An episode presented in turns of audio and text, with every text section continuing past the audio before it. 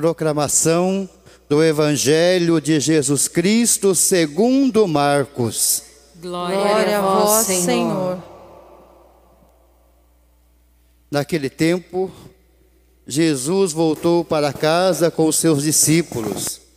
E de novo se reuniu tanta gente que eles nem sequer podiam comer. Quando souberam disso, os parentes de Jesus saíram para agarrá-lo, porque diziam que estava fora de si. Os mestres da lei que tinham vindo de Jerusalém diziam que ele estava possuído por Belzebu e que, pelo príncipe dos demônios, ele expulsava os demônios. Então Jesus os chamou e falou-lhes em parábolas. Como é que Satanás pode expulsar Satanás? Se um reino se divide contra si mesmo, ele não poderá manter-se. Se uma família se divide contra si mesma, ela não poderá manter-se. Assim, se Satanás se levanta contra si mesmo e se divide, não poderá sobreviver, mas será destruído. Ninguém pode entrar na casa de um homem forte para roubar seus bens sem antes o amarrar. Só depois poderá saquear sua casa. Em verdade vos digo: tudo será perdoado aos homens, tanto os pecados como qualquer blasfêmia que tiverem dito. Mas quem blasfemar contra o Espírito Santo nunca será perdoado, mas será culpado de um pecado eterno. Jesus falou isso porque diziam: ele está possuído por um espírito mau.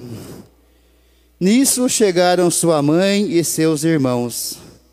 Eles ficaram do lado de fora e mandaram chamá-lo. Havia uma multidão sentada ao redor dele.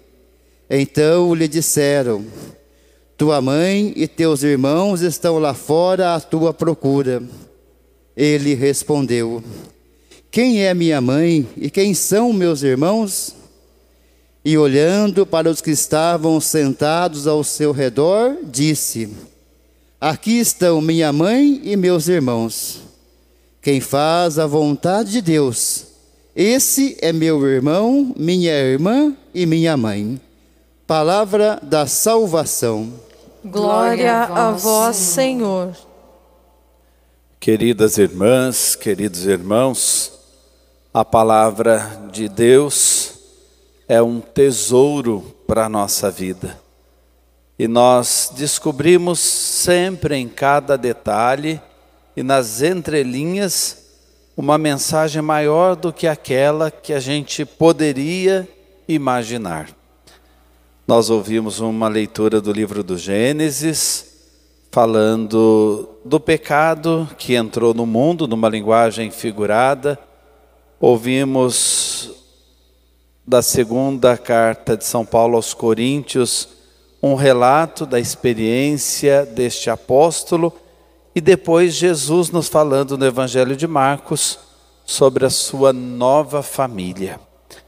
O que tirar dessas leituras para a nossa vida? Primeiro, eu queria com vocês ter um pano de fundo. Vamos imaginar a nossa gestação, como nós fomos gerados para este mundo, no ventre das nossas mães.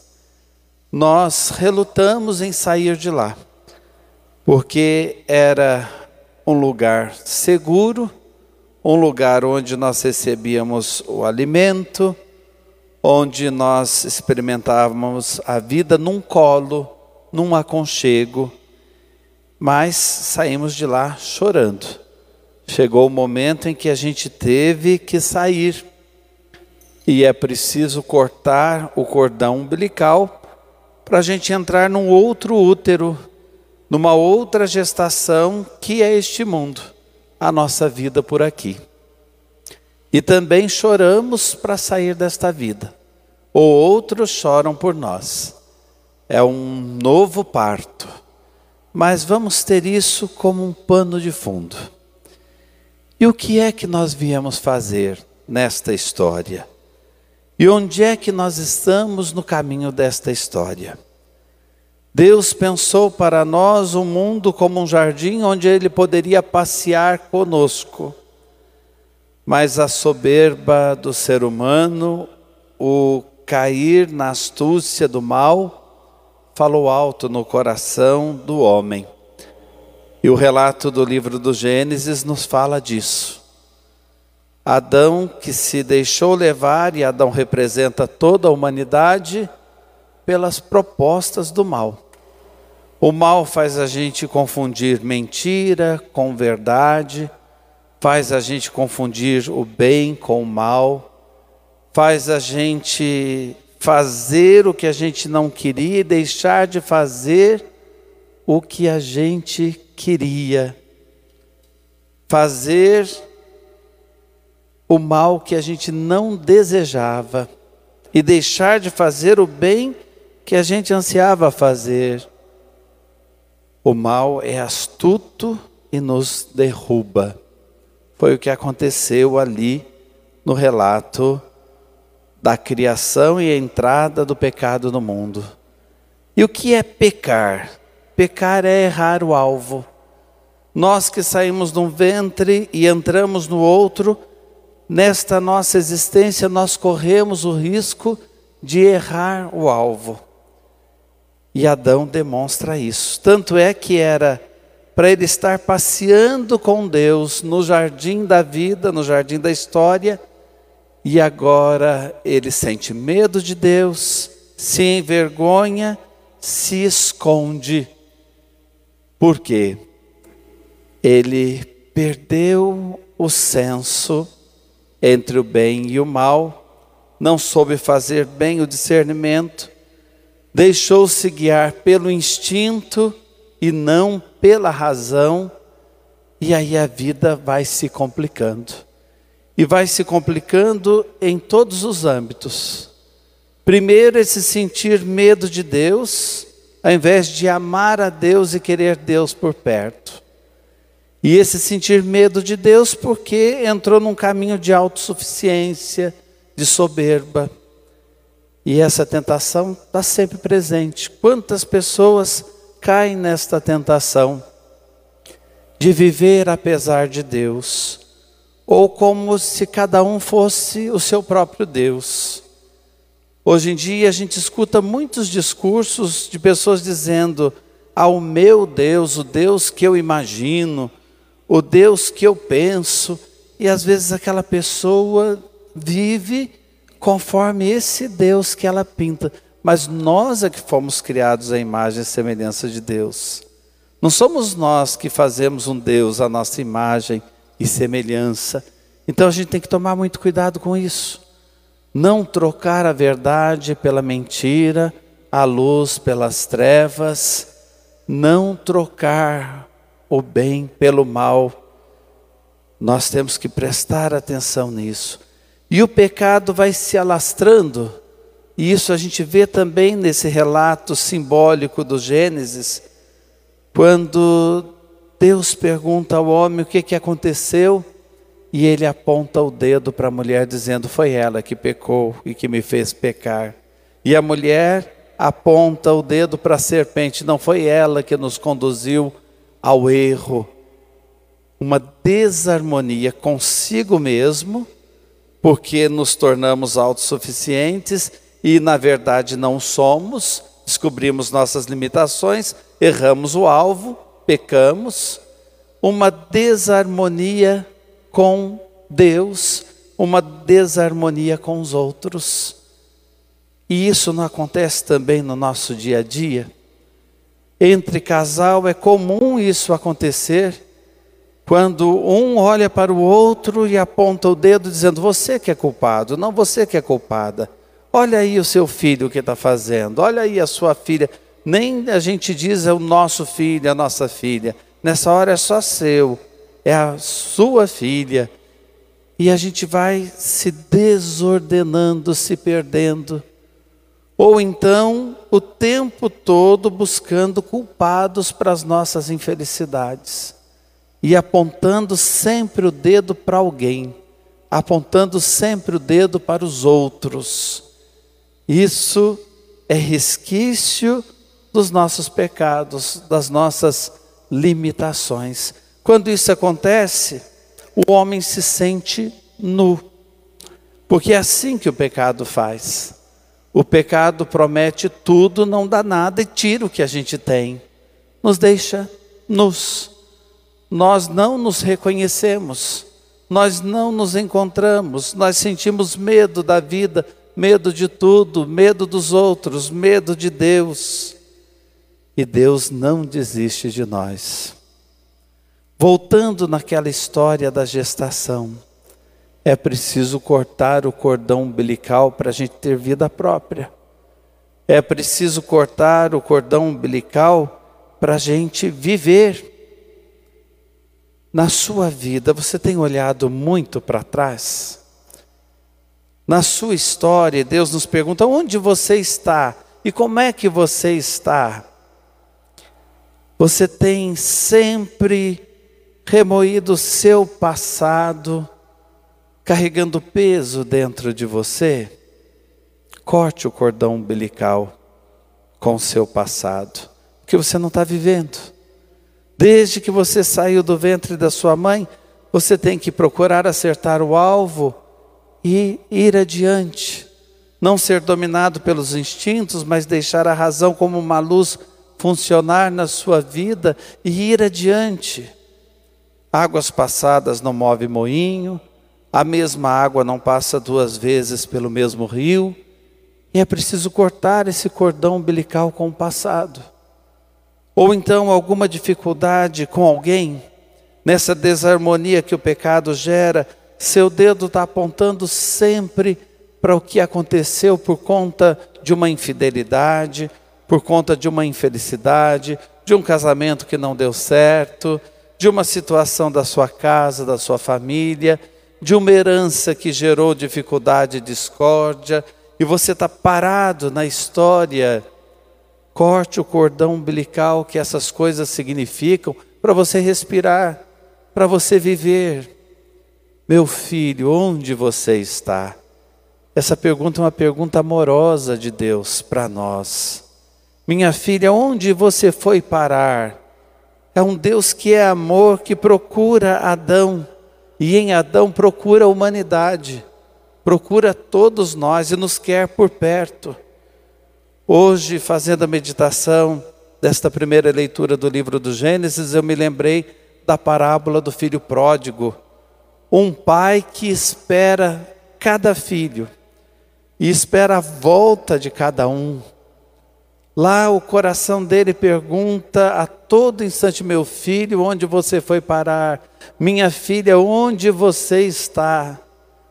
E esse coração está cheio de ternura para fazer festa no nosso retorno.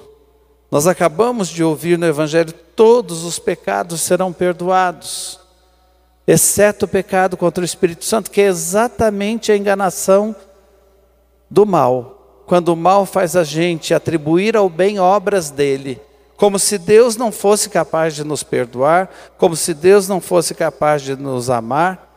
Na verdade, o pecado contra o Espírito Santo é a gente não acreditar nesse amor, não acreditar nesse Deus que nos quer sempre de volta não acreditar nesse Deus que dá toda a força para a gente cortar o cordão umbilical, que não deixa a gente sobreviver nesta vida e viver com qualidade. É preciso então olhar para a nossa vida, respondendo para Deus onde nós estamos, e fazer um corte radical com aquelas coisas que significam cordão umbilical que nos prendem ao passado ou às situações que causaram danos em nós, mas nem por isso nós deixamos de viver e temos que olhar para frente. Aí você diz assim, mas padre, como que a gente faz isso? Como que a gente consegue vencer essa situação? A segunda carta de São Paulo aos Coríntios nos dá a resposta. Na verdade, nós temos a homilia da missa completa nesta segunda carta. Para a gente ter uma ideia, São Paulo estava vivendo muita dificuldade com esta comunidade de Corinto. Ele se sentia perseguido por essa comunidade, incompreendido, as pessoas falavam mal dele, não o aceitavam. E ele procurando semear o evangelho ali naquela zona portuária, naquele lugar difícil, e a gente sabe até hoje as zonas portuárias têm lá suas características, onde o pecado está muito visível, muito presente em algumas situações. São Paulo vivenciava isso. E ele diz: Eu estou cansado. O homem externo está cansado. O homem exterior está se desfazendo. E é o que a gente sente no decorrer da vida. As pessoas mais velhas sabem muito bem disso. O cansaço que a vida, com tudo que a vida exige de nós, faz a gente sentir. Ah, estou cansado dessas situações, cansado dessas perseguições, cansado dessas dificuldades, desses sofrimentos. Como nesse momento também a gente pode dizer: nossa, nós estamos cansados dessa pandemia, do mesmo discurso, das dificuldades, das várias crises em torno a essa crise de saúde, crise sanitária. Nós estamos cansados, mas olha a resposta que Paulo dá. Enquanto o homem exterior está se desfazendo, o homem interior está crescendo em mim. O homem interior está se renovando. E é isso que acontece pelo dom da nossa fé, pela nossa esperança. Enxergar além. São Paulo diz: vamos fixar o nosso olhar não nas coisas visíveis, mas no invisível olhar para muito além de nós. E São Paulo fala de uma forma tão bonita, sabe essas fraquezas que a gente sente aqui, essas dificuldades e esses sofrimentos pelos quais nós estamos passando, eles são pequenos e leves diante do amor de Deus e do que o amor de Deus vai nos dar. Desfeita esta nossa tenda material, esta nossa morada, Deus nos dará um corpo glorioso. O que nos espera é infinitamente maior do que tudo que nós vivenciamos aqui. Então é preciso manter o foco. Olhando lá para o livro do Gênesis, não errar o alvo, não pecar, ou lutar para a gente acertar mais e perseverar nesta luta, para que o homem interior continue crescendo e a glória de Deus possa brilhar em nós. Agora vejam que interessante. Lá na primeira leitura, então, do Gênesis, o homem estava nu, por isso com medo e envergonhado. E agora Jesus no Evangelho diz assim: Quem é minha mãe? Quem são meus irmãos?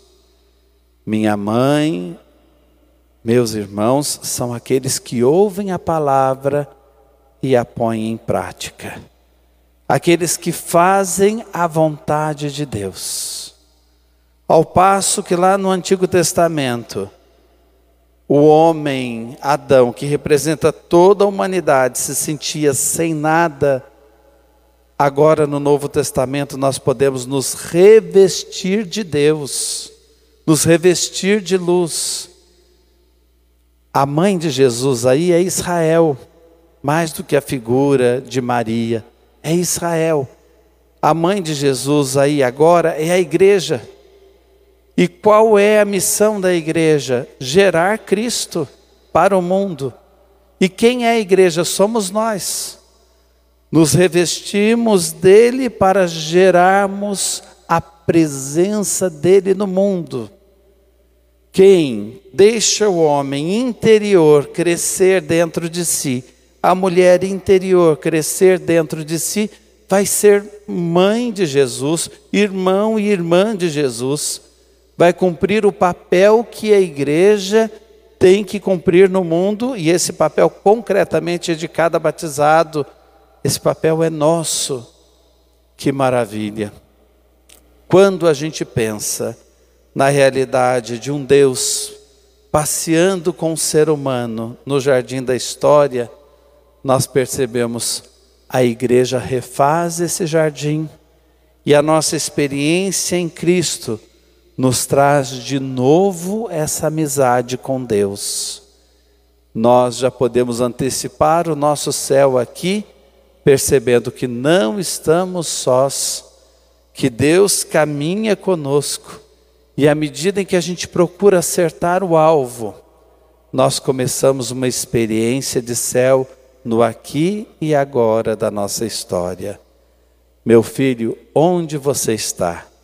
Que você esteja nesse jardim pensado por Deus. Minha filha, onde você está? Que você esteja buscando acertar o alvo para se revestir de Cristo e a graça de Deus acontecer em você e em todos nós plenamente. Amém.